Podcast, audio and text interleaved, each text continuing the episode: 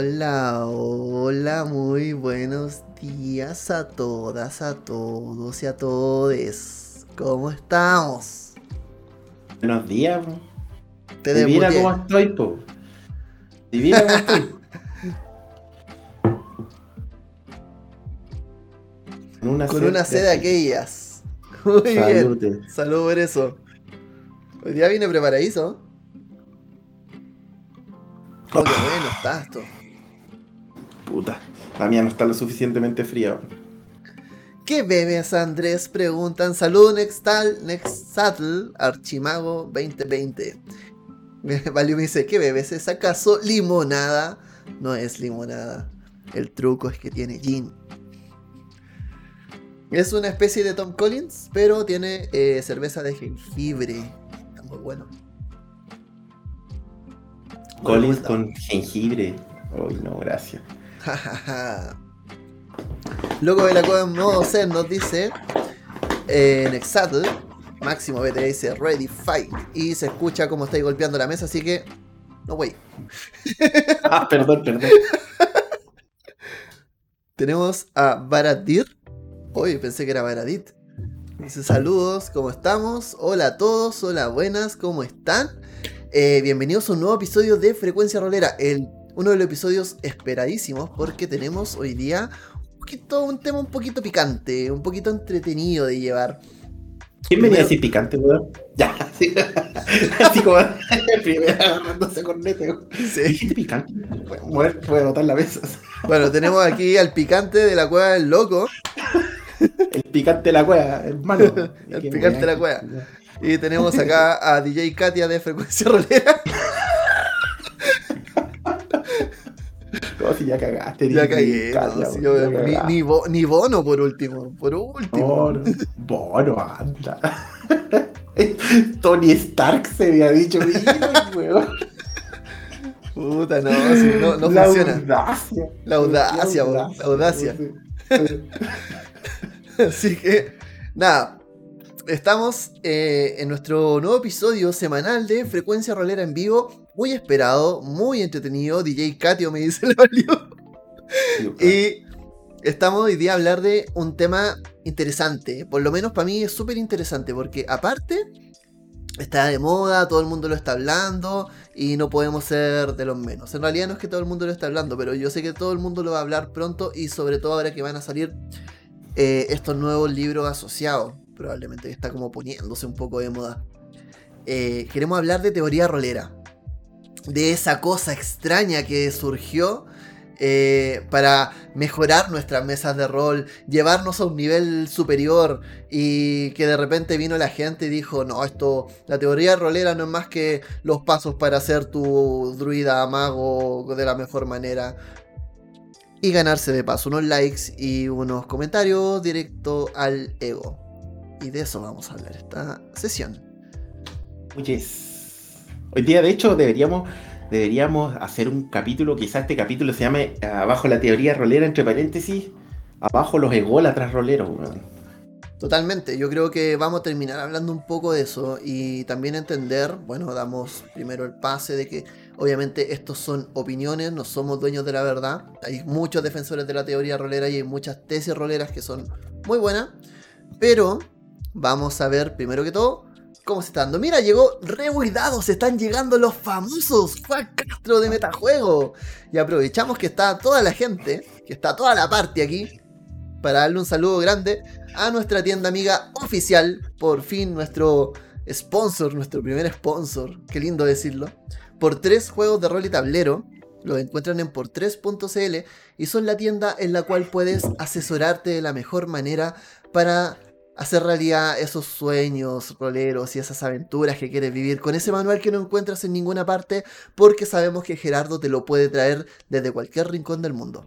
Así que Exactamente. De hecho, eh, por eh, el lema de, en- con frecuencia rolera es por tres tu tienda rolera. Tu tienda rolera. toma, ahí mira. Sí. Toma, tu tienda. Única y grande nuestra, ¿cachai? Es la cerveza cristal del rol. La cerveza cristal del rol, me encanta ese, esa referencia. Para Alexander que nos está escuchando, la cerveza cristal es una cerveza chilena que es como la cerveza que como del pueblo, al alcance todo, como la corona, quizá o la Ah, cerveza sola. exactamente. Sí. Pero. Exactamente. Eh, saludos entonces a ellos. Ah, recuerden que a nosotros nos encuentran en frecuenciarolera.cl con todas nuestras redes sociales, todas las cosas entretenidas que tenemos por ofrecer. Y ya les dije anteriormente, si hacen clic en ese botoncito de ahí abajo, por ahí se ve ese support me, en- se van a ese link coffee.com slash morisandre, pueden apoyar a Frecuencia Rolera por lo que cuesta un cafecito. Y además si lo hacen en en vivo, el botón es algo súper entretenido, pero no les voy a contar qué. Después va a pasar algo así y te decía, oh, esa weá era". Claro, y no es chiste. Y no es chiste, sí, el botón me va súper entretenido. Sí. Así Una- que- Una manita. No, pero eso. Eh, ahí averigua- Bueno, tendrán que averiguarlo por su cuenta. Eh, nosotros, mientras, vamos a estar acá eh, hablando un poquito de esto, de... No sé si te diste cuenta. Yo, yo, yo sé que sí, por algo estamos hablando de esto. Espérate, espérate, espérate, te voy a interrumpir. Voy a partir con un disclaimer. ¿Escucha mi voz bien? FM, ¿se escucha? FM, FM. Las opiniones vertidas en este programa son de exclusiva responsabilidad de quienes La cueva del loco. ok, ese fue el disclaimer. Gracias. Ok, me parece. Sí, me parece un buen disclaimer. Efectivamente, venimos a dar nuestra opinión, venimos a hablar con la gente que nos está escuchando y a tener un momento interesante. Y vuelvo a preguntar, aquí la gente nos puede apoyar en el chat, nos puede dar su opinión, puede decir que estamos puro hablando, nada que ver. Eh, puede estar de acuerdo y también apoyar con su punto de vista. Lo primero es que nos demos cuenta de algo, de que hubo un boom grande. Y vamos a dar nombres, no se preocupen. Eh, hubo un boom grande que de repente empezó a explotar.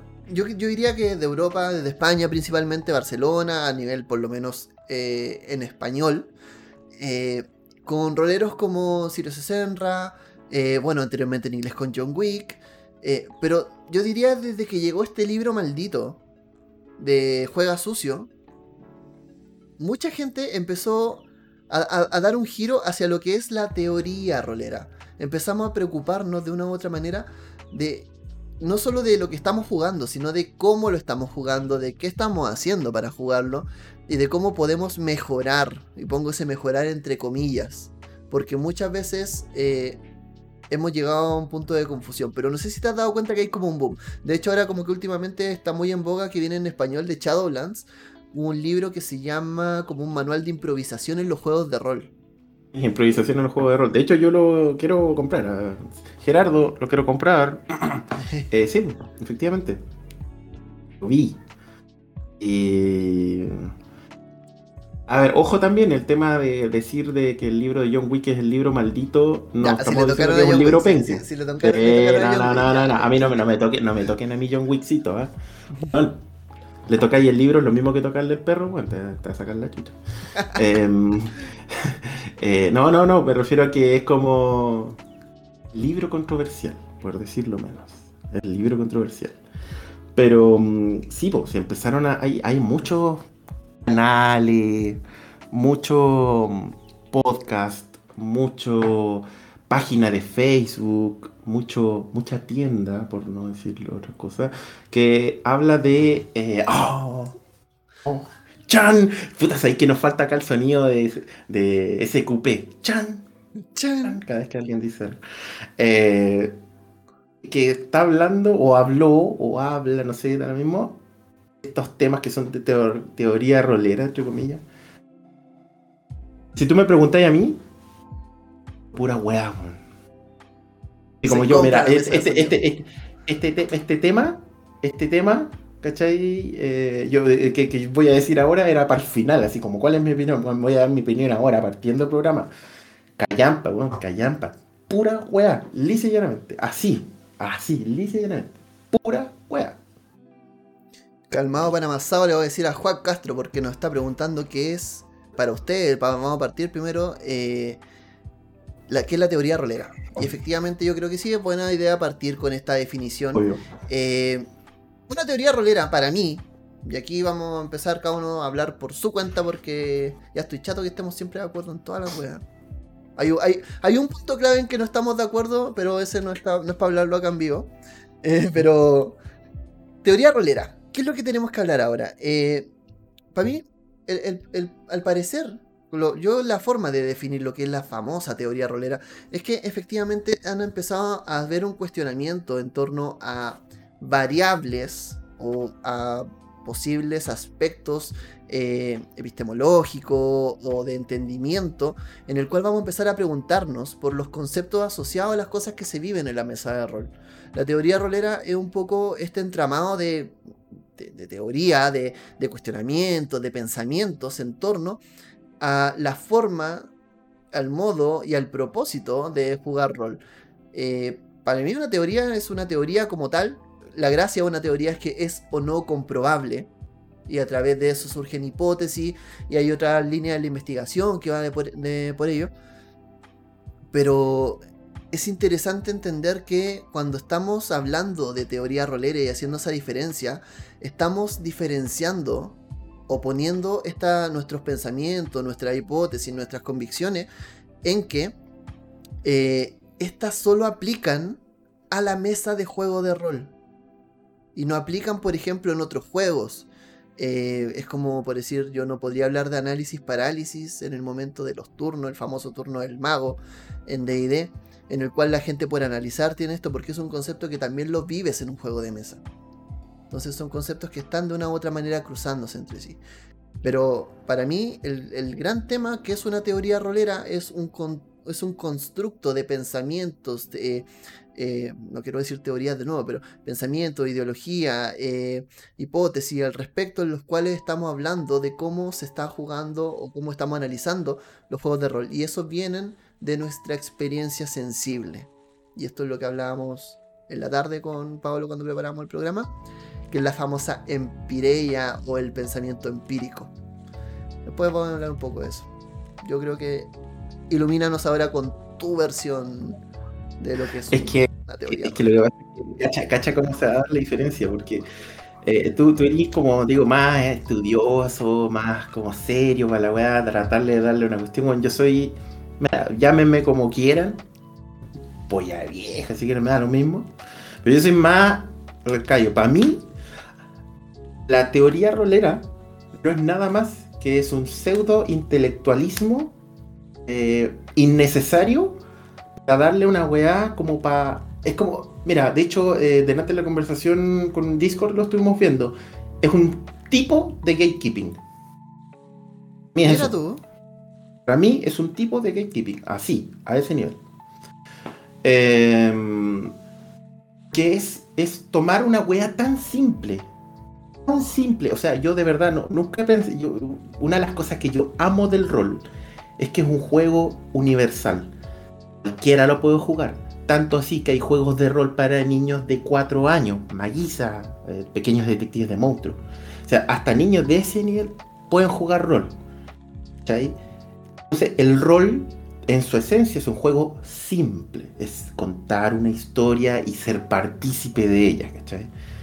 Esta weá que están inventado, que es la weá de la teoría rolera, para mí no es nada más que es como dársela de intelectual, de no, bla, bla, bla, que no, que si tú analizas la epistemología del tanto, anda cagarte, weón. Bueno, agarra todos tus. Bueno, tiremos dados, los que queremos jugar, vengan para acá, juguemos. Que como deja ese weón pensando en la weá del que, no sé, del, de, las tonteras, ¿cachai? Que se le ocurre.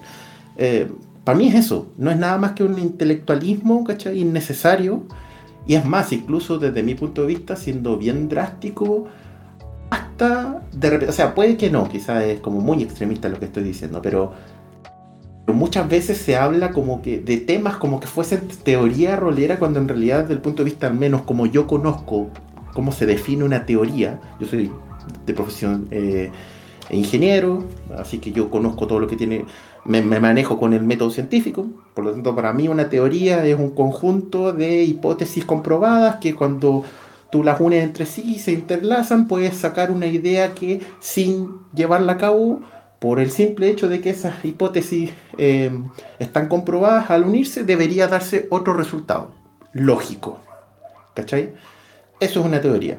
Los modelos matemáticos son teóricos no sé, pues yo en lo que trabajo, ¿cachai? Que tiene que ver con temas medioambientales, modelos de calidad de aire, modelos de hidrología. Tú nunca vayas a saber si efectivamente es real, pero pones hipótesis, cosas por el estilo y en base generas teorías, ¿cachai? Entonces yo no veo como chucha, podía aplicar ese concepto a una weá tan simple como juguemos rol, weón, ¿cachai? Esa es la cuestión que a mí me, me, me saca un poquitito de quicio, ¿cachai? Porque es una. Es como digo, es darle intelectualismo a algo que no lo requiere. Tan simple como eso. Por lo tanto, para mí es un gatekeeping. No es nada más que eso. Rebo te pregunta, yo parece que te está preguntando directamente a ti, como ¿a qué apunta la teoría del rol? ¿Qué apunta? Sí. Por eso, para mí, para mí apunta a eso. A, a darle eh, una cosa que es un intelectualismo innecesario a algo que no lo requiere. Porque cuando hicimos el programa de gatekeeping, ¿te acuerdas que yo te comentaba de que em, yo tratando de entender a los gatekeepers, a los holdedor, decía, mira, en una de esas, em, esta gente que, que muy, como digo, gatekeeper, lo que trata de hacer es como mantener todavía los juegos de rol como un tema de nicho, que somos muy pocos los que jugamos, que somos pocos los que tenemos el cerebro, la iluminación como para jugar, entonces no puede venir cualquiera, ¿cachai? Entonces, eh, para mí eso, en una de esas apunta lo mismo, quizás sin querer, de manera indirecta, no sé, pero como que apunta lo mismo, a darle un intelectualoidismo a algo que no, no lo necesita. ¿cachai? Eh, Sí, de hecho eso, para mí es eso. Nada más que eso. Mira, nos dice... Radical mi, posición, bien radical, así, bien Está bien. Eh, dice Joaquín, entonces una opinión sobre un tema profundo relacionado con el rol sería o no, eh, sería o no sería teoría rolera. A mí me pasa, eh, de hecho yo siento que una cosa que he disfrutado mucho en, esta, en este volver a jugar, en este volver a, a estar como activo en comunidad y cosas, es que aparecen muchos grupos con los cuales tú puedes conversar de rol.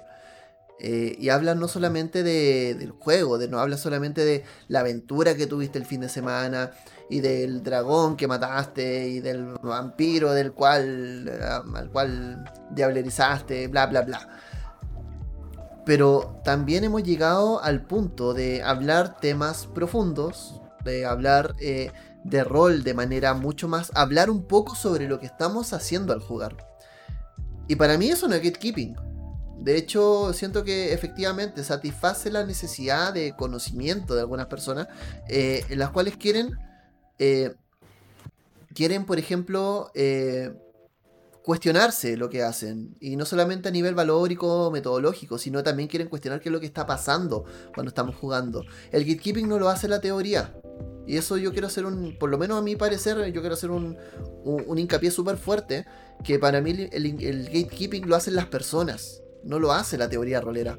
Yo puedo tener un grupo grande de gente que nos juntemos los jueves, los lunes en frecuencia rolera en el servidor, hablamos de teorías y hablamos y de, ideas que van saliendo y las contrastamos con las opiniones personales y puede surgir algo de eso que pueda ser cuestionamientos teóricos roleros. No digo que sea teoría rolera porque involucra un proceso mucho más profundo de análisis, de comprobación de hipótesis, de establecer eh, quizá una pregunta para una futura investigación, cosas así, pero eh, sí tiene que ver con el hecho de que eh, si yo a través de eso digo este es mi grupo exclusivo con el que estamos hablando y somos los elegidos, los teóricos, los sabios roleros que están arriba en el Olimpo, y ustedes no, estoy haciendo gatekeeping.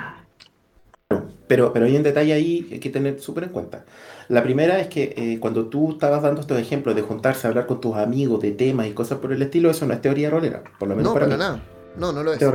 Es simplemente hablar sobre un tema, eh, pillarte con algún problema en una regla, en un sistema, ¿cachai? Y ver cómo tratar de mejorarla, buscar otro sistema, no sé, etcétera. Eso no es teoría rolera. Es otra cosa. Segundo, si tú te pones a hablar de teoría rolera, porque efectivamente existen como teorías roleras que están, entre comillas, establecidas a nivel internacional, ahí lo vaya, bueno, tú que eres más conocido en el tema lo, lo vas a mencionar eh, si tú te pones a hablar de ese tema, ya, bien, si está bien. Si nadie te dice no lo hagas. Nadie te dice no hables del tema, no, no te metas en esa cosa. No, no, no, hazlo. ¿sí? Todo el mundo es libre de interiorizarse en las cosas que quiere. Pero si te ponías a filosofar sobre el tema, por ejemplo, en el server de frecuencia rolera, te ponías a hablar sobre temas así como que ya llegan a un nivel de elevación demasiado alto, así como que la teoría de la weá, que el GNS, que el no sé qué cosa, bla bla bla bla bla bla bla bla. Y tenía gente que entró hace uno, dos horas. Hola, soy nuevo, quiero aprender a jugar. Y de repente te metís y veías unos weones hablando estas bolas que así como. ¿Dónde me metí, weón? Quería tirar dados, bueno, a mí me habían dicho que la weá era tirar dados nomás. Sí. Entonces, eh, por eso hablaba delante del gatekeeping indirecto. A veces puede ser, sí, eh, es obvio el gatekeeping lo hacen las personas. Pero a veces lo pueden hacer hasta sin querer, estar metiéndose en cosas que no son necesarias, ¿cachai? Porque para mí el tema de este de pegarse estos bolones tan grandes de teoría, buscarle una teoría, hacer una hipótesis a la weá y hacer todo el método científico para lograr una teoría, eh, es un una weá que no sé, ¿para qué, weón? ¿Para qué? ¿Cachai? Si es un juego, weón. ¿Por qué tanta seriedad la weá, cachai? Entonces eso es lo que a mí me, me, molesta un poco, ¿cachai? Del tema. ¿Irá, ¿Irá a hacerle seriedad? ¿O será que tú eres el que se siente excluido respecto a eso también? ¿Una de esas? ¿Una de esas? ¿Puede ser? Claro, o sea, porque también va, va, en el tema de que quizás es una conversación en la que tú no quieres participar.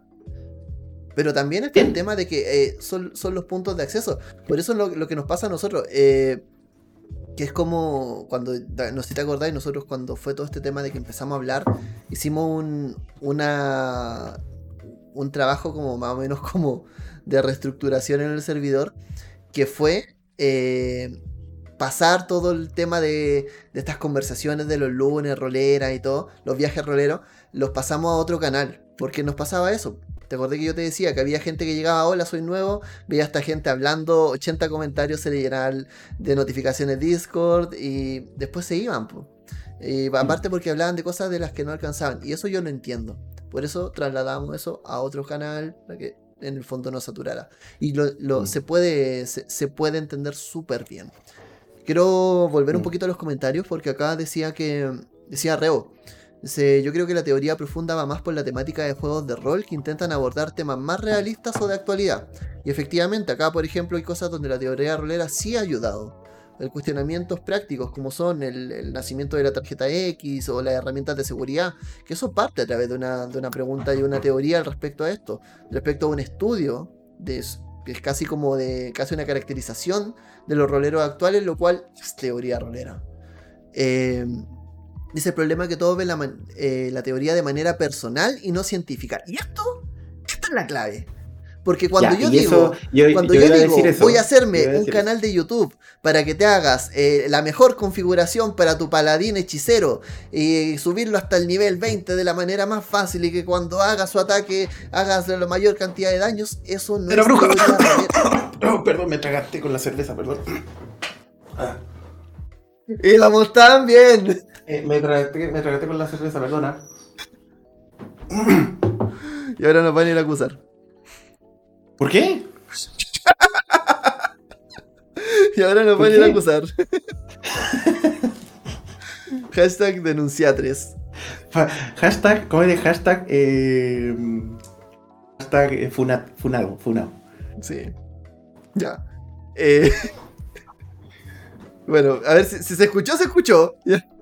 Pero el tema es ese, eh, cuando, cuando haces eh, este canal de configuraciones de MinMax, en el cual tú vas a decir, oye, te voy a enseñar a hacer esto, que no hay un sustento, no hay una, una teoría es comprobable y una teoría es comprobable, eh, se comprueba científicamente hasta que es invalidada por una nueva. Y yo no diría que el min-max, que es este, este famoso buscar las mejores formas de llenar tu ficha, eh, sea teoría rolera, sino que corresponde quizás a otro tipo de cuestionamientos mucho más experienciales. Eh, ahí está, min-max, que flojera. Qué grande Horacio, weón. Horacio, ¿sabes qué? Siguiente capítulo, el Paolo se va. Aquí voy a poner Horacio. Sí, No. Sí, vamos a traer los invitados. Ahora tenemos que traer los invitados. Eh, traer. Pero eso. Oye, y de hecho acá, eh, bueno, ese es el tema. Ese, eh, no hay algo como una teoría rolera distinto a decir por qué juega rol más allá de pasarla bien. Y efectivamente, yo creo que ese es el tema. Aquí nos gusta hablar. A veces, a, a mí personalmente me encanta irme en la ola con hartos temas y, y tener, investigar y todo. Pero eso tampoco me hace un teórico rolero. Yo creo que llamarse teórico. Para mí, un teórico rolero es quien pone teorías del ludismo en los juegos de rol, quien me está caracterizando los tipos de jugadores a través de la teoría RIS o la teoría eh, GNS. Eh, son las personas que me están diciendo cómo traer los elementos del, del radioteatro, los elementos propios como la cadencia, el ritmo, cosas que están comprobadas a tu mesa de rol para poder generar una mejor experiencia. Esas cosas son teorías y que están comprobables frente a otros, a otros eh, elementos que son propios de la ciencia. Pero que tú me vayas a decir, eh, oye, yo soy el teórico rolero que te va a enseñar a, hacerte el mejor brulla y tú tienes que llenar tu ficha así, no me estáis dando teoría. Porque hay otras maneras y hay otros factores. Y de hecho en un juego de rol los factores subjetivos son tanto o más importantes. Dentro del juego la teoría no entra. Porque dentro del juego estamos jugando. Fuera del juego podemos discutir y hablar todo lo que queramos. Y eso es interesante. Y eso es lo que nutre Mm. también los juegos de rol. Ah, Igual el pacto. Salió lindo, te salió muy lindo. Eh, muy conciliador, por decirlo menos. El Juac todavía dice que hay que definir mejor el término. Siente que todavía todos hablamos cosas diferentes. Mira, siendo entonces objetivo, ¿Cómo lo definiría el que Joaquín? ten- tenemos, te- tenemos, sí, pues me gustaría igual sería que, que el Juac si nos puede comentar un poco cuál es su visión, pero lo que yo creo que queremos resumir al respecto son dos cosas. Primero, teoría rolera para nosotros, Andrés, es lo que está como definido como tal. Díganse estas como teorías que tienen nombre, el GNS, el RIS, ¿RISO se llama? Riz. RIS ya ese. Eh, hay otras más, de hecho, eh, tú me mandaste, de hecho, un, como un paper donde aparecían diferentes, y hay varias que tienen nombres y te indican, básicamente como que todos te hablan de lo mismo, ¿ah? Son diferentes palabras, como todos te hablan de lo mismo, o lo mismo pero como una mejora de la anterior, una cosa así, ¿cachai? Claro. Eh, para mí, eso es teoría rolera. Todo lo demás que haya no es teoría, teoría rolera y muchas personas lo malinterpretan desde mi punto de vista como que es teoría rolera. Eso es para mí.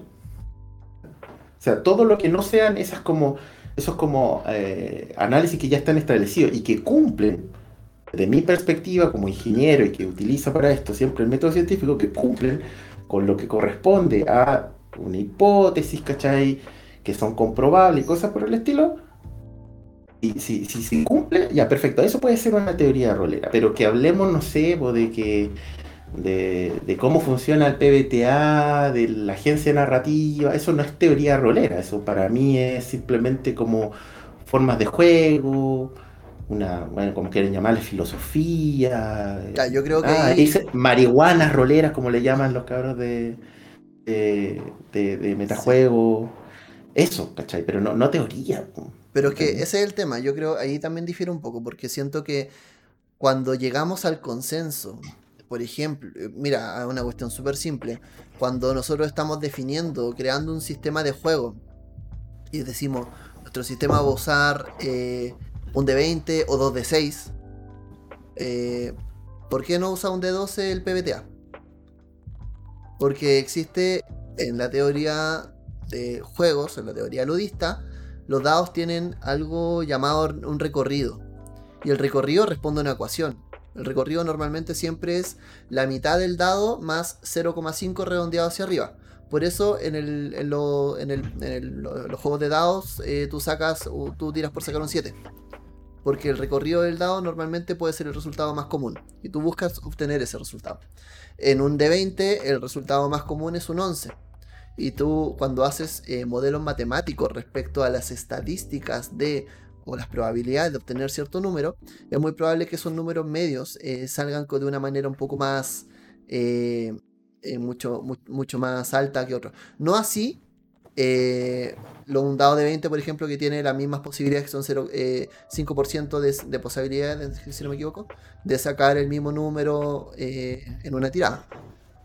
Pero, a ver, dice, según lo que dicen, siento que Play Dirty estaría lejos de igual que una teoría. Si al final solo son consejos, que creo que todos estamos de acuerdo con que no son teoría. Efectivamente, es, que es exactamente, o sea, estamos hablando de que eh, estos juegos, eh, sí, y efectivamente, John Wick se pone mañoso, se pone pesado, es un defensor, e, es un muy buen vendedor de lo que hace.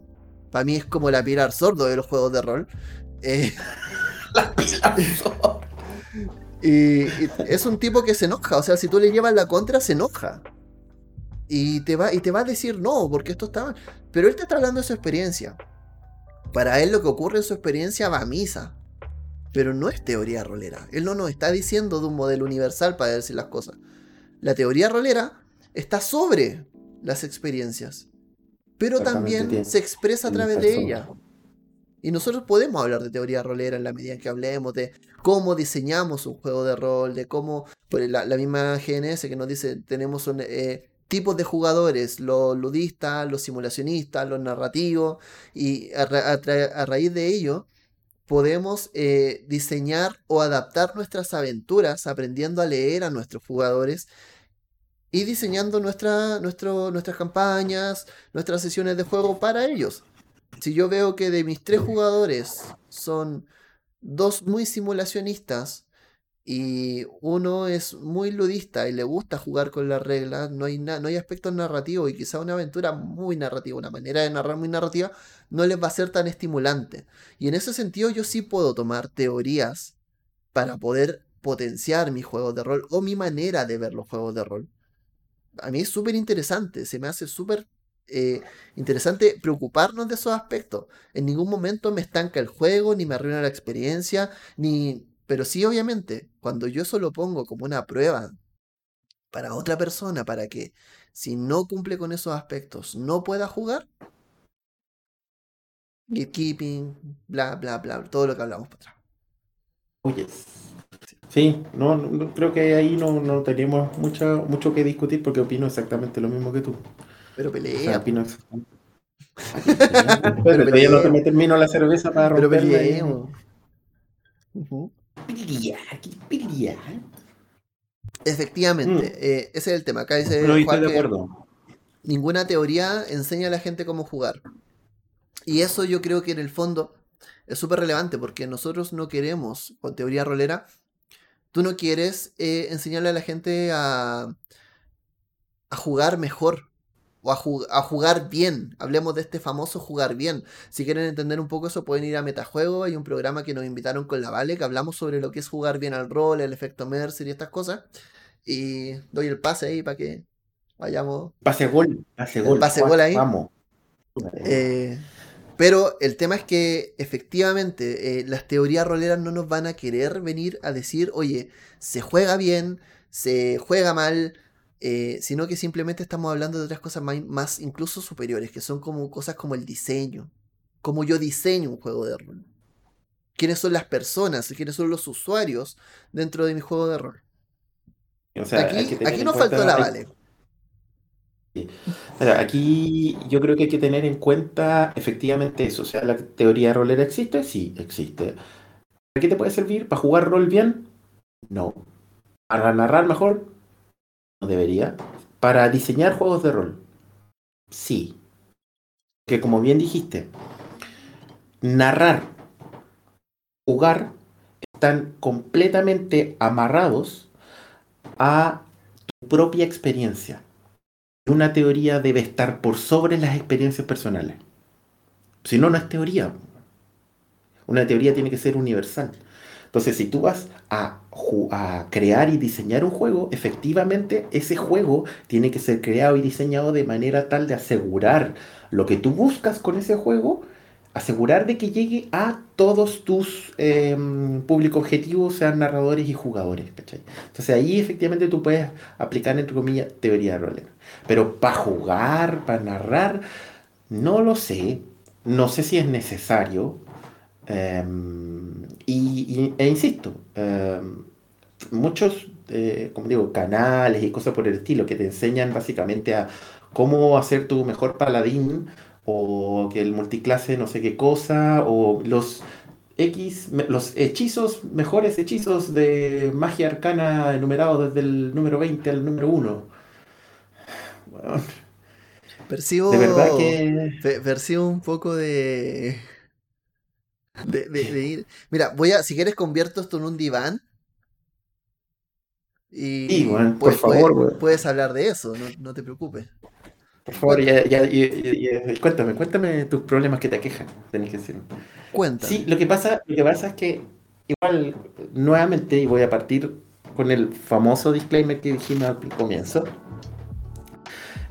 Las opiniones vertidas en este canal son de exclusiva responsabilidad de quienes las emiten. Eh, tema está en que yo jugué durante muchos años, demasiados diría, juegos de rol de mazmorreo.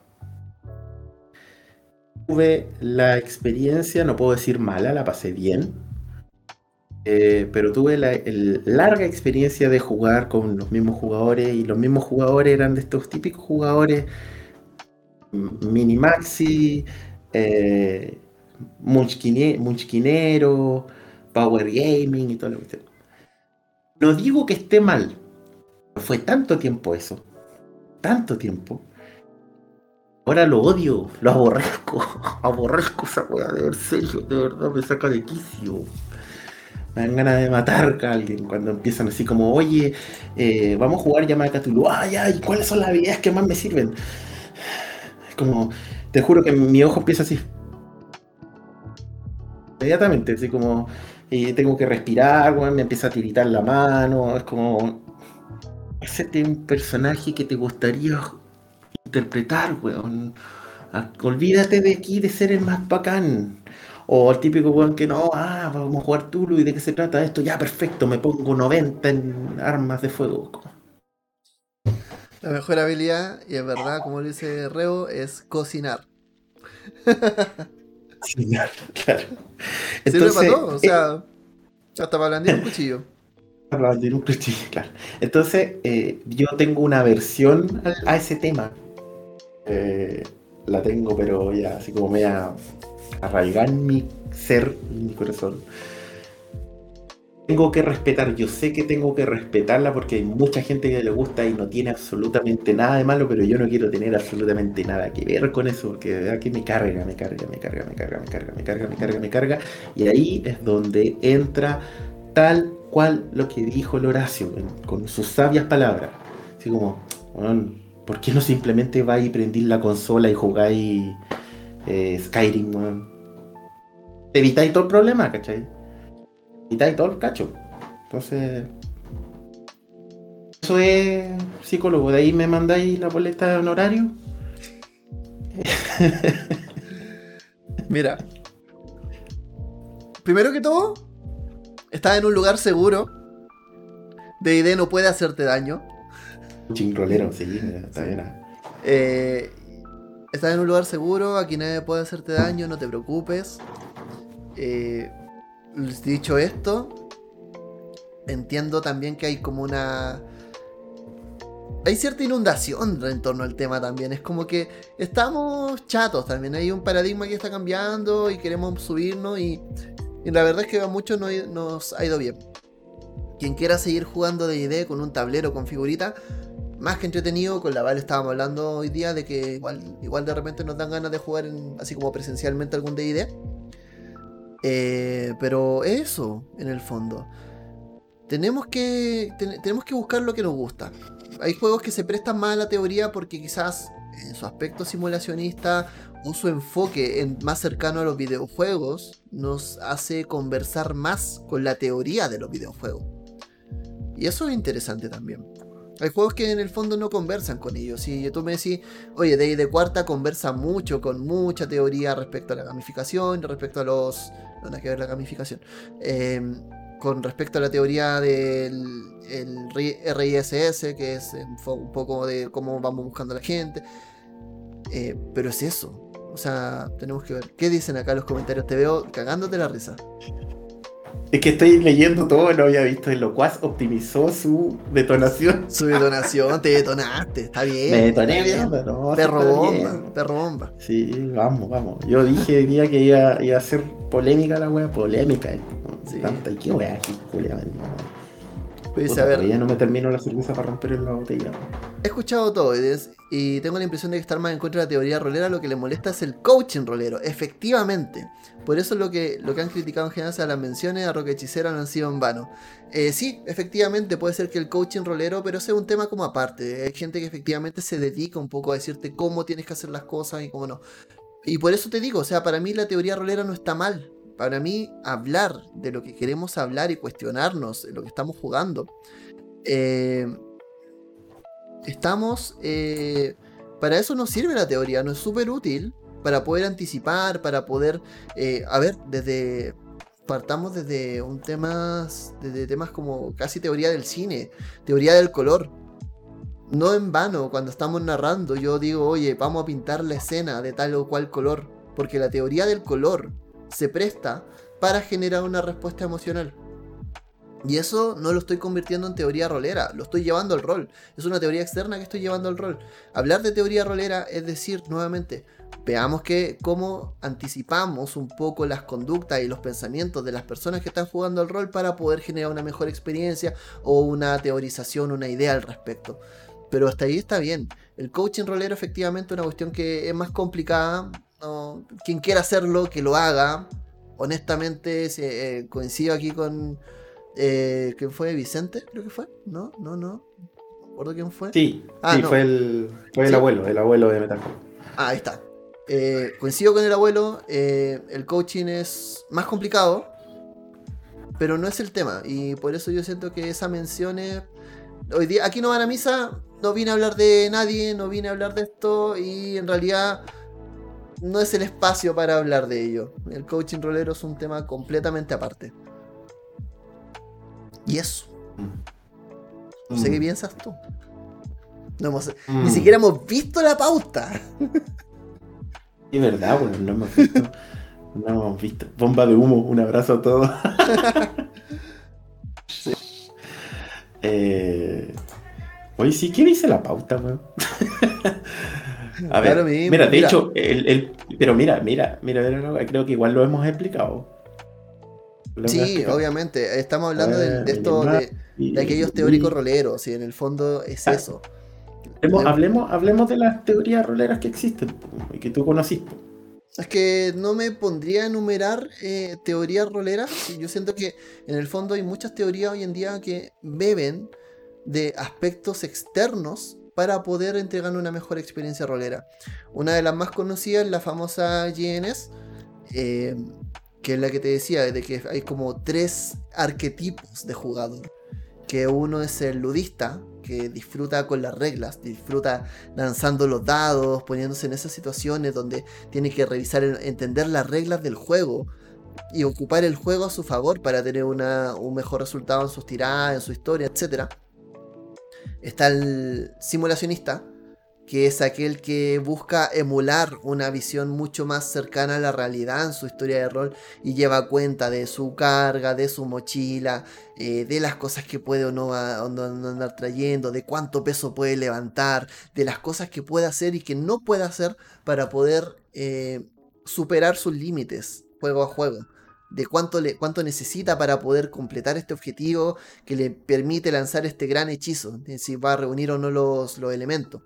Y el último, el narrativo, el narrativo. Y el narrativo es una persona que le, no le importa mucho, en, en ma- mayor o menor medida, las historias, o sea, perdón, le importan de mayor medida las historias.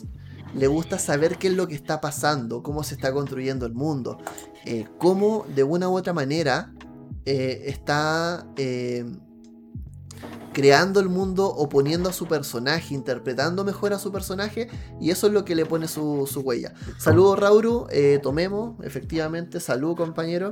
Pero obvio, hombre, tomemos. Ahí está, mire. Salud.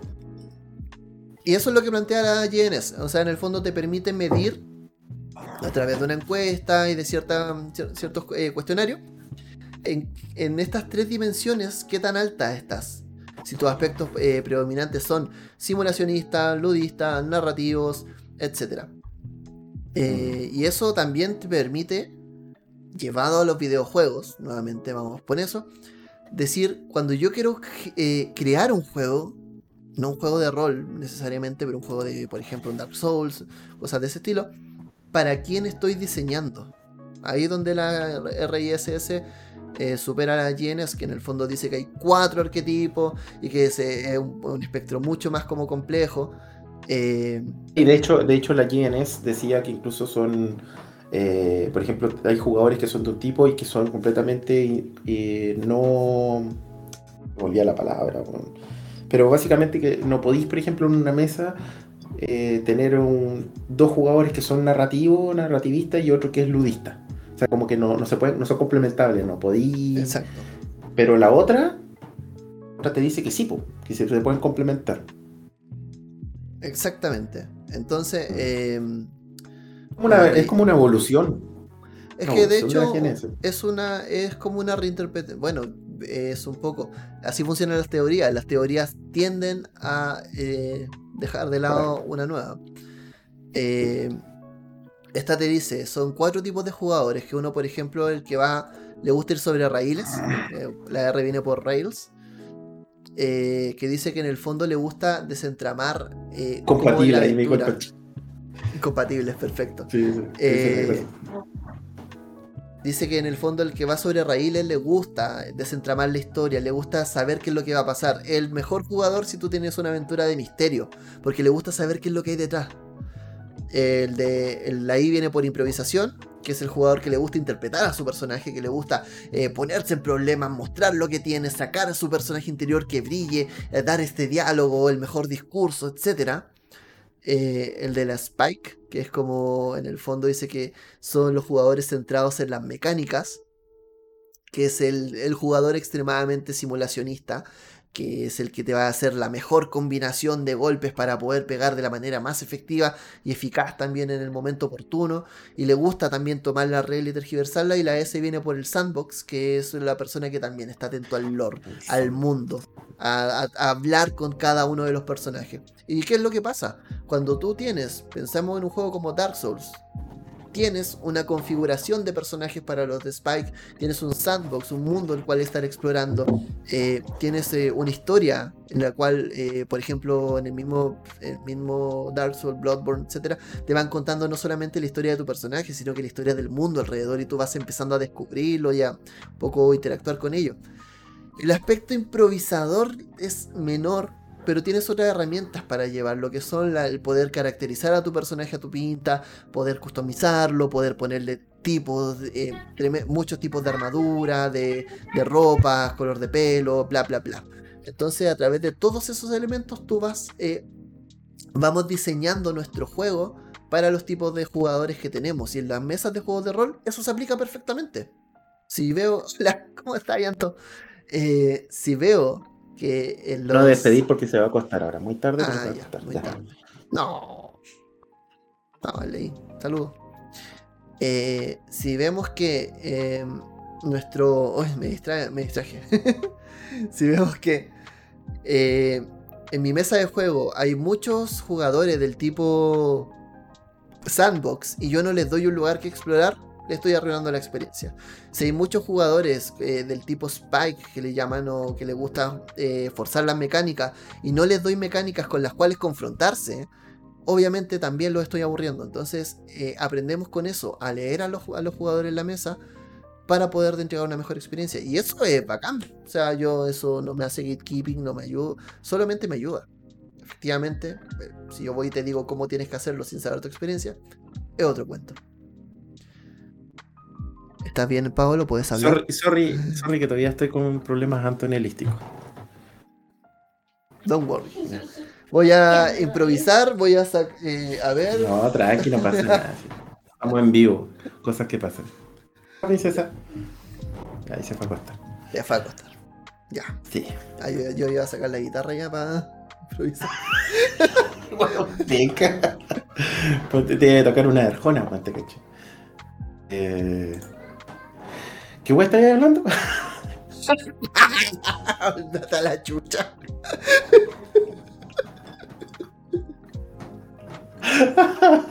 Te caí toda la onda. No, no. Eso, sí, que sí, la teoría no ayuda también. Sí, sí, efectivamente. Lo que pasa es que, teniendo en cuenta lo que dices tú, efectivamente, por ejemplo, una teoría podría ayudar. La pregunta del millón es, ¿es necesaria? ¿Hacer mejor jugador o mejor narrador? ¿Es necesario voltearse tanto la cabeza para eso? Ya. ¿Jugar rol? No creo que sea Sí. necesario, pero sí te hace un mejor jugador. Ya, sí, No es, necesario, pero es útil. Sí. útil, pero no es necesario, ¿cachai? Eh, sí, te, hace, te puede hacer efectivamente, no sé si un mejor jugador, porque hasta el momento, por ejemplo, siguiendo la lógica de lo que tú recién conversaste con la teoría la RIS, RIS, ¿sí? ¿Ya? Ujú. Eh, eso es como que te ayuda a ser un mejor narrador, más que jugador, propiamente. No tal. necesariamente, porque también eso me sirve para saber qué está- con qué están disfrutando mis compañeros. Y dejo de ser el que acapara con la historia que yo quiero jugar o el juego que quiero jugar. Tienes toda la razón, tienes toda la razón. No sé. es verdad. Ah, muy pesado. Mira, ven a buscar, tío. Ya, eh... Sí, sí, efectivamente. Sí, te podría servir. Te la compro. Pero te la compro, te la compro, te la compro. Pero igual, insisto, eh, no sé, yo, yo soy, como te digo, a- a- por eso es que a mí me gustan los juegos simples, con la menor cantidad de dados. Estoy, como te digo, amando y re enamorándome cada vez más del PBTA por la simpleza del sistema. Me enamoré de Tales from the Loop, la simpleza del sistema. Con todas las personas con las que he jugado Tales from the Loop ha sido así como, chicos, bueno, juntémonos 15 minutos antes de grabar la sesión porque ahí hacemos los personajes y les cuento y salen sesiones a toda raja. Toda raja. Eh, la pasé la raja jugando fiasco. Porque una weá simple. Entonces, eh, como te digo, siento que eh, esos juegos son a los que yo personalmente apunto. Por lo tanto, estar como caldeándose la cabeza por el tema del tipo del jugador y bla bla bla, y cosas por el estilo, sí, es útil. Quiero usar lo que lo use. Yo de hecho igual, de repente los uso. Eh, no por eso vaya a tener una mala experiencia, ¿cachai? No por eso así como, no, es que debiste haberlo jugado de esta otra forma, ¿cachai? Eh, no, pero ¿por qué no aplicaste esta cuestión? Mm, al final se pasa bien igual, ¿cachai? Eh, finalmente todo se reduce a lo que hemos conversado en muchos capítulos, también en conversaciones dentro del server de frecuencia rolera, en, esta, en estos viajes roleros, en lo que es el respeto, respeto eh, por lo que se está haciendo. Están todos en el mismo mood, la cuestión va a estar bien. Es así de simple. Así de simple. Están todos en el mismo mood. Estás jugando con personas maduras, ¿cachai? Y están, eh, como te digamos, hay una sesión cero donde se establecen las reglas, las reglas sociales de la mesa. Fin. No necesitáis mayor teoría rolera ni nada por el estilo, ¿cachai? Pero es que Sí. aquí yo, por ejemplo, yo entiendo el punto y me parece súper válido que en el fondo tú vas enseñando a, a jugar también respecto a ciertas cosas. Pero para mí esto funciona igual que eh, la famosa, el famoso diseño de, por ejemplo, Android o las teorías de diseño detrás de uno, de un, se- de un producto. Eh, si hoy en día puede venir un niño y agarrar el celular y buscar un video en YouTube y hacer una búsqueda en Google, es también porque, no, no es porque nuestro hijo o el niño sea súper inteligente y sea una bendición y sea un niño índigo, eh, es porque en el fondo eh, hay detrás un equipo levantando teorías al respecto que hacen que la experiencia de uso sea muy fácil y sea muy intuitiva. Y eso, la filosofía PBTA bebe mu- de muchas teorías, si no, cada juego que hubiese salido adelante después de DD hubiese eh, seguido usando sistema de 20 y PBTA estaría usando el sistema de 20 todavía.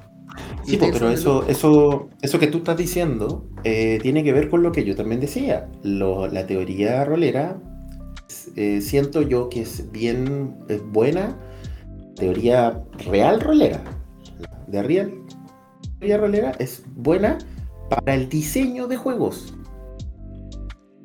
El diseño de juegos. Lo que tú estás diciendo ahora.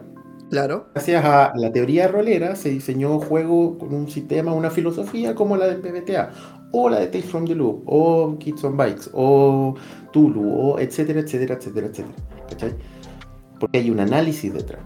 Hay un análisis de qué es lo que tú quieres jugar, porque para diseñar efectivamente tú necesitas obviamente generar una teoría.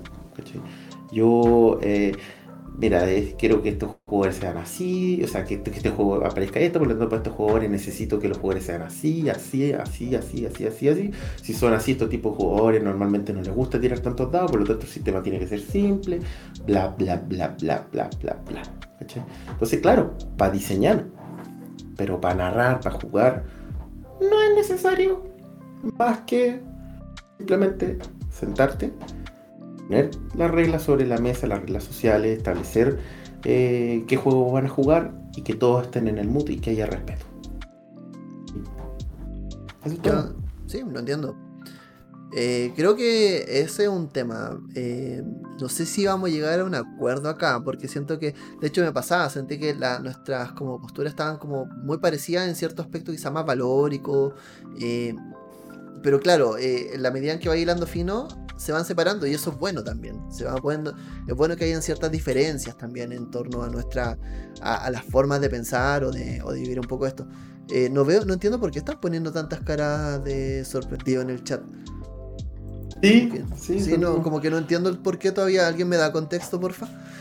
Eh, bueno, eh, el tema. todos van a poner cara ahora, sí. Claro, ahora todos van a poner cara en la eh, eh, pero el, mío fue cuando hablaste sobre la teoría de diseño. Ah, quizá, disculpa si es que maté a alguien, perdón, Value. si murió un diseñador por, por mi, por mi descarrilada. Eh, Con este podcast, cada minuto que pasa en este podcast, un diseñador muere en el sí, mundo. sí, yo, La mía fue porque la Value puso una, ¿o no? no sé, pero bueno. El tema es que eh, efectivamente, es, bueno eh, teorizar. Yo siento que siempre es bacán eh, tener unos como como espacios, así como de conversar sobre lo que estamos haciendo, de ponernos a, decirnos, oye, ya, eh, ¿cuál es la teoría que está detrás de este diseño de juego? ¿Qué es lo que hizo? ¿Cuál es la teoría que motivó que de B20 a B5 cambiaran el sistema de dados completamente? Porque la teoría nos dice y respalda de cierta manera de que la forma en cómo creamos un sistema de juego cuenta una historia y hay un storytelling también, no, solamente, no solamente en la narración es lo que damos, sino que en la mecánica. A veces las mecánicas de los juegos nos cuentan historia. Y eso tiene respaldos para arriba, epistemológicos, filosóficos, eh, de diseño, sobre todo también. Eh, ¿Cómo era esta frase que me gustaba? Que era que en el fondo. Bueno, ahí se me va a acordar, porque si la digo voy a destruir a la Value en segundo. se va a explotar de rabia. Eh, va, a ir a, ir a la pieza donde está tú y te va a ir a pegar sí, paso, eh, en vivo indirecto. Me va a pegar en directo, entonces mejor que. Me prefiero ahorrarme esa vergüenza. Eh, pero efectivamente, o sea, es. Estamos hablando de que estamos conversando, haciendo conversar muchas disciplinas en los juegos de rol. Y eso a mí es espectacular. Es espectacular. creo que tenemos mucho, mucho, mucho que aprender ahí. No sé. No sé qué más, no sé qué más. Oye, tenía ahí en la pauta una pregunta, no sé qué tiene que ver con lo que estamos hablando, sí, para mí que te fumaste algo. ¿Qué pregunta? Eh, ¿Son arte los juegos de rol? Ah, es verdad, sí. Oye, si ni he mirado la pauta, se me había olvidado. Eh, eh, sí, efectivamente, o sea, aquí este es un tema interesante también, pues porque en el fondo, si la teoría, si los juegos de rol no son teoría, si no son constructos teóricos que se superponen entre medio, son juegos de rol, po. ¿Es arte? ¿Crear rol es arte? ¿Es una manera de ser arte? Sí, weón. Nunca me he hecho esa pregunta. Nunca me he hecho esa pregunta, no tengo ni la más remota idea. Uno, a ver, yo, yo, hay algo que creo que estamos todos de acuerdo. Tanto las personas que están en el chat como tú y yo. Uno usa el arte para poder llevar a cabo un juego de rol. Crear una historia, interpretar un personaje, eh, crear un lore, etcétera, etcétera, etcétera, es arte. Es una forma de arte literario. Cuando jugamos e interpretamos, estamos hablando de arte escénico, etcétera, etcétera. O sea, em, usas el arte. La pregunta sería si el hecho de que tú utilices formas de arte para otro fin hace que ese otro fin automáticamente también sea un arte per se. Esa es la duda que tengo. No lo sé. No sé. Eh, no sé, no sé qué opinan los que están en el chat, qué opinas tú al respecto. Eh, yo creo que, eh, a ver, no sé si puedo llamar a los juegos de rol un arte, porque el arte, primero que todo, le estamos dando valor a un juego de rol como tal. ¿Qué parte de los juegos de rol es arte? O sea, ¿es arte mi interpretación magistral? ¿Es arte mi forma de lanzar el dado con técnica? ¿Es arte el manual? ¿Es arte el diseño? ¿Es arte el dibujo que tiene la portada? Todo eso es lo que estoy diciendo arte. Una forma de arte. ¿Y eso hace que los juegos de rol sean arte? Eso es lo que, esa es la pregunta que yo no sé. No lo sé. No lo sé, no sé. No estoy seguro que el hecho de que tú, para un fin que es eh, un fin en específico, que utilice formas de arte de diferentes, no sé si disciplinas, pero diferentes formas de arte, haga que ese producto automáticamente también es arte. Pero es un producto. No estoy seguro. Para mí es simplemente un producto, nada más. Ahí como, es como te digo, o sea, la, la, Mona Lisa puede ser arte, pero ¿es arte mi fotocopia de la Mona Lisa que tiene un calendario corcheteado abajo?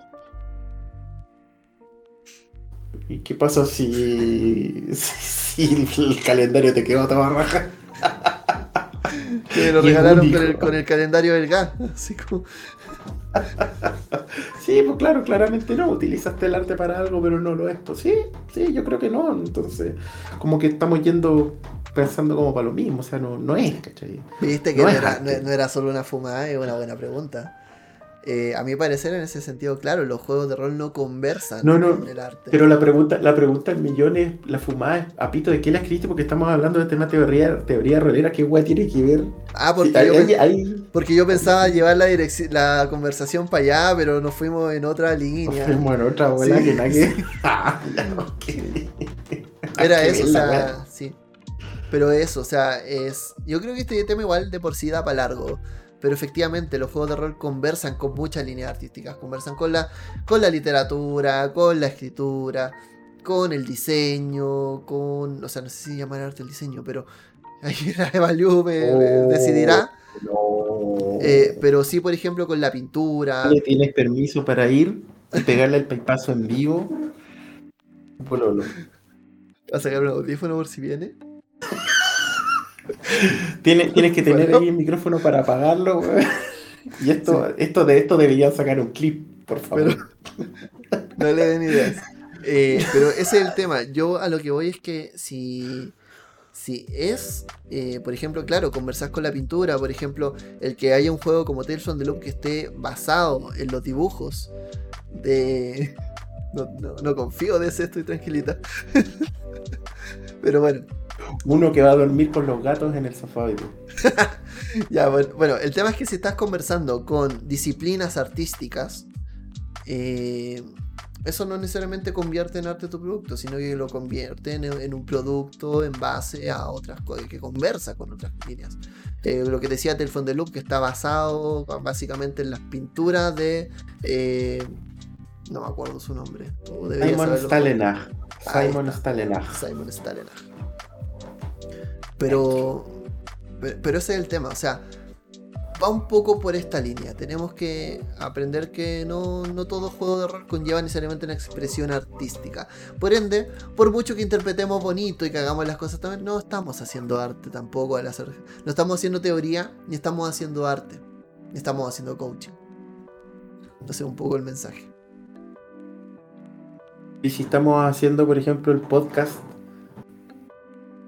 el estilo radioteatro, Tampoco es arte. Tampoco necesariamente es arte. Porque nuestra función, la función, el propósito que tenemos es el de jugar, el de divertir. ah, Incluso entonces- estamos dando, se podría decir que estamos más dando un servicio. Entonces, entonces, para ti el arte tiene que ver con cuál es la función del- del- de lo que uno haga. El arte tiene que ver con una expresión política, valórica. Tiene que ver Yo no tengo idea, ¿eh? yo de verdad Ya, que no, no- no- no estoy, yo no sé, güey, me declaro completamente, soy muy matemático para mi weá y de verdad que no, no tengo idea, güey. El arte sí, sí, aquí nos dice Rauro si el arte no divierte. El arte sí efectivamente puede, puede divertir. Pero eso tampoco convierte también. Estamos hablando de que estamos haciendo un juego. Es una, es, para mí es una, es una forma de verlo. Pero creo que un poco en eso. Al principio el cine se agarraba de otros medios, teatro, fotografía, hasta que con el tiempo desarrolló su propio lenguaje, efectivamente. Es, compleja la pregunta, yo creo que quizás vamos a tener como que retomarla en algún otro episodio para adelante. Porque Es que la vamos a retomar, pues. Sí, incluso para ese tiempo quizás hasta investigamos más y cambian completamente las opiniones que tenemos. Eh, pero Oye, sí, sí, sí, sí. De hecho, ojo, ojo, ojo, por favor, por favor. Voy a aprovechar esta instancia para hablar de un tema nada que ver. ¿Qué te pasó? ahora? Que todo el mundo, por favor, sáquese de la cabeza que si alguien, una persona piensa una cosa y meses, días, semanas después piensa lo contrario, eso no significa darse vuelta a la chaqueta ni ser ni nada por el estilo. No puedes cambiar de opinión si que te presentan variables nuevas que antes no tenías en cuenta. Saquémonos de la cabeza agarrar para el huevo, molestar a alguien que un día te dice una cosa y el otro día acuerdo. A menos que lo haga sin ningún cambio, así como sin razón aparente y se mueva efectivamente. eh, no sé cómo le llaman, chaquetero, ¿cómo que le, llaman? No sé cómo es la wea. Pero uno puede cambiar de opinión, así que, como dices tú, eh, efectivamente, este tema, yo creo que lo vamos a tomar como un tema, un tema así, va a ser parte del, de un capítulo propiamente tal. Y de hecho debería ser para el que vamos a tener como invitado a XXX que no vamos a decir, ¿cierto? También hay que preguntarle si es que sabe respecto al... Si se ha preguntado del tema del, del valor artístico de los juegos de rol. Efectivamente ese es el tema, pueden tener mucho valor artístico, no sé si los convierte en arte. Eso.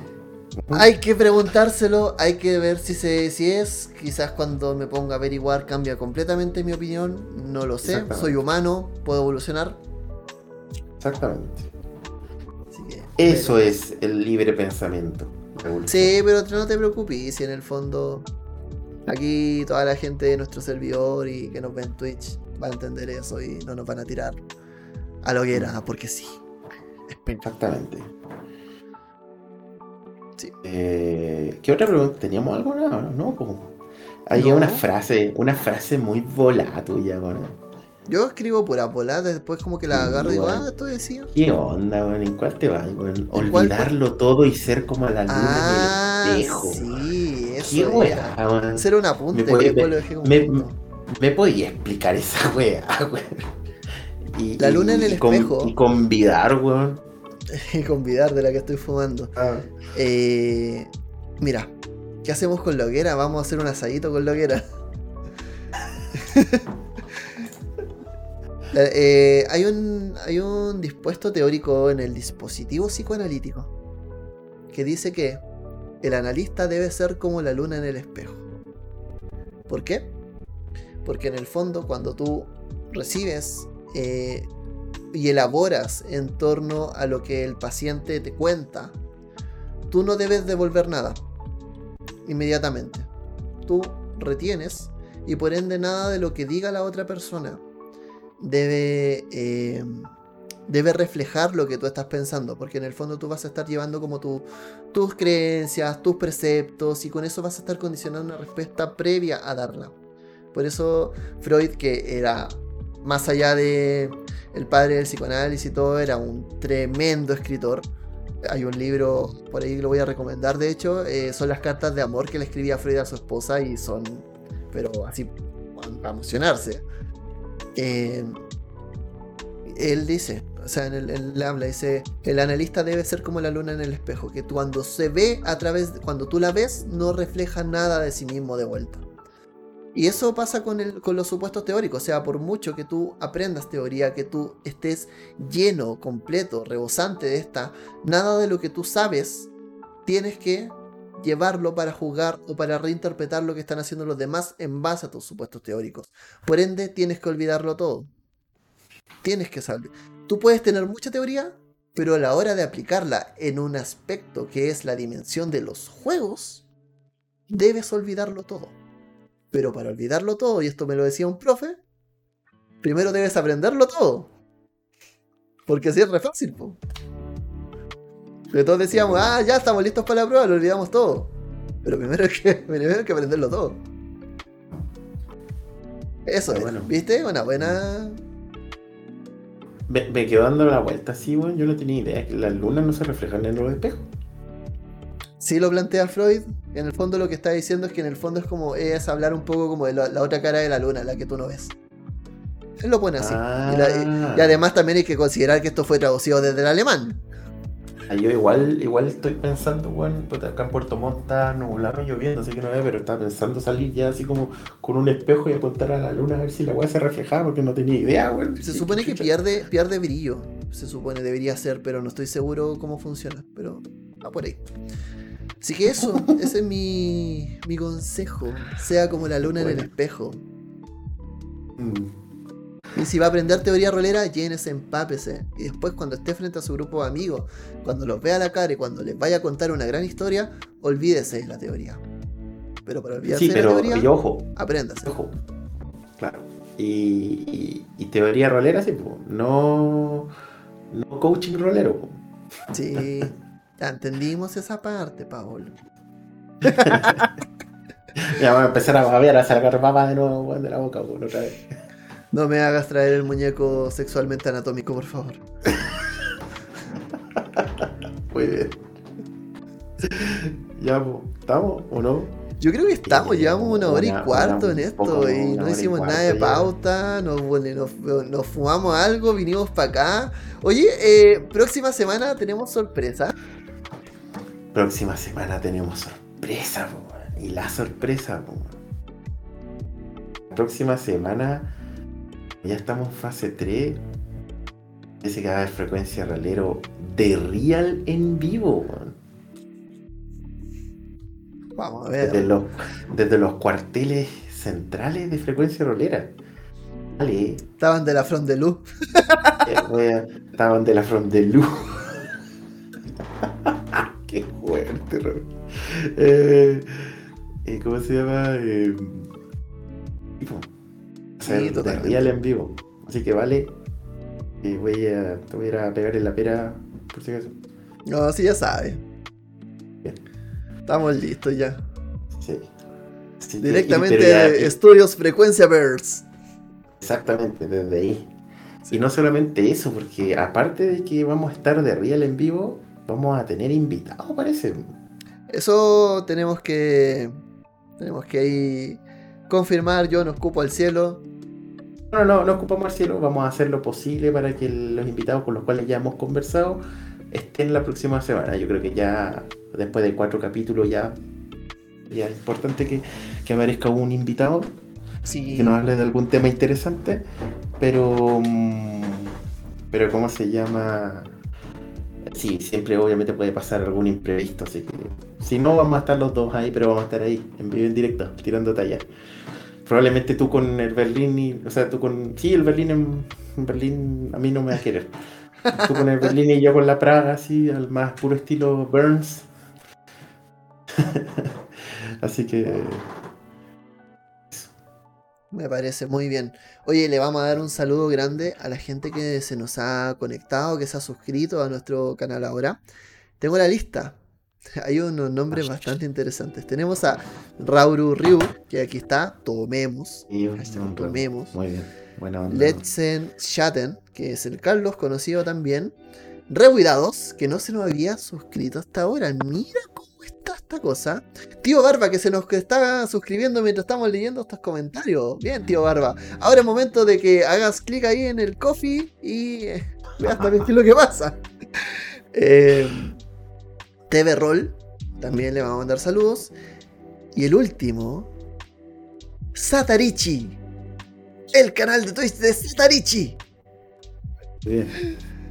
¿Es, es arte Satarichi?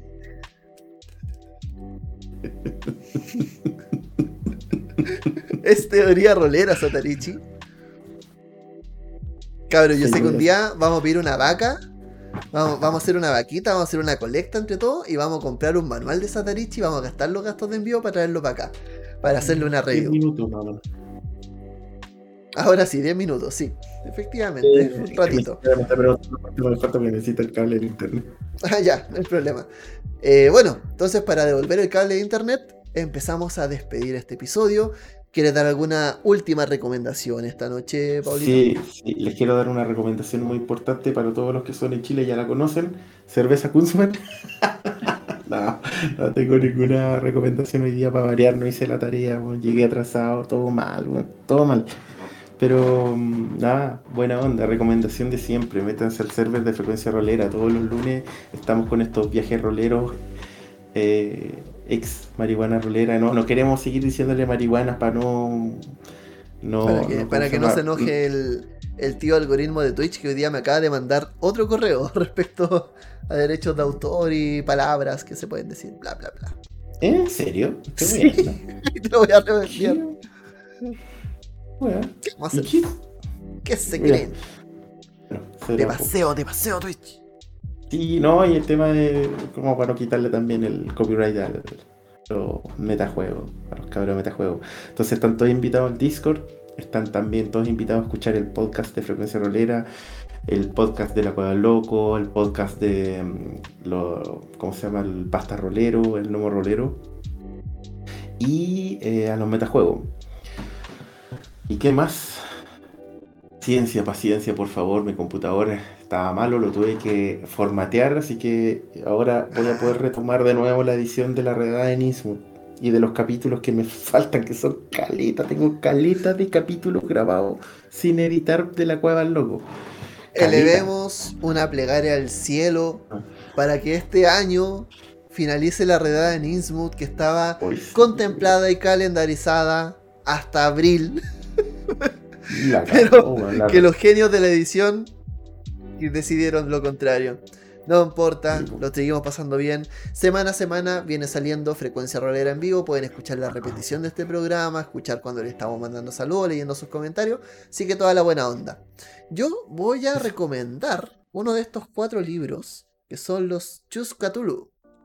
Si los pueden encontrar, pueden preguntarle, obviamente, a Gerardo en por 3.cl eh, o directamente a sus redes y podemos, eh, él los puede traer desde cualquier rincón del universo. No se preocupen. ¿Qué son estos? ¿Qué es un Chus Cthulhu? Son las historias eh, en formato Elige tu propia aventura. Vamos un poquito acá. Sus ilustraciones, sus cositas. Y en las cuales tú vas tomando los roles de los protagonistas de distintas historias. Esta es, la, es en las montañas de la locura. Está la llamada de Cthulhu. El horror de Danwich. Y la sombra sobre Innsmouth. Son 6, 7. Este es el último, el primero. Y esto los tengo porque el primero me lo regaló la Vale. Que me viene a pegar un papel. Weón, tu cara. ¿Por qué la vale? Vale, dime que dejaste grabando esa weá antes de que te antes de que te movieras del computador, por favor. Aquí está. La cara Ahí, era- ¿viste? Dale, dale, dale, dale. Así que eso, estos libros son súper entretenidos en realidad. Eh, vayan viéndolos, eh, pueden preguntar a Gerardo, él probablemente los va a traer a futuro y vamos a estar al tanto de ello. Muy Un bien. abrazo chicos, eh, que estén muy bien, recuerden frecuenciarolera.cl, nos pueden seguir en el podcast a todo lo que nos sigue, a todo lo que viene, a terminar la redada Nismod, que se viene todavía, está súper interesante a pesar de que han salido más lentos los capítulos, pero están muy muy muy buenos. Y Eso chicos, un abrazo y nos estamos viendo la siguiente semana en un nuevo episodio de Frecuencia Rolera en vivo. Que Esta vez bien. de Real en vivo. De Real en vivo, la promesa. Ya vamos a ver. que esté muy bien y nos vemos. Chao. Chao.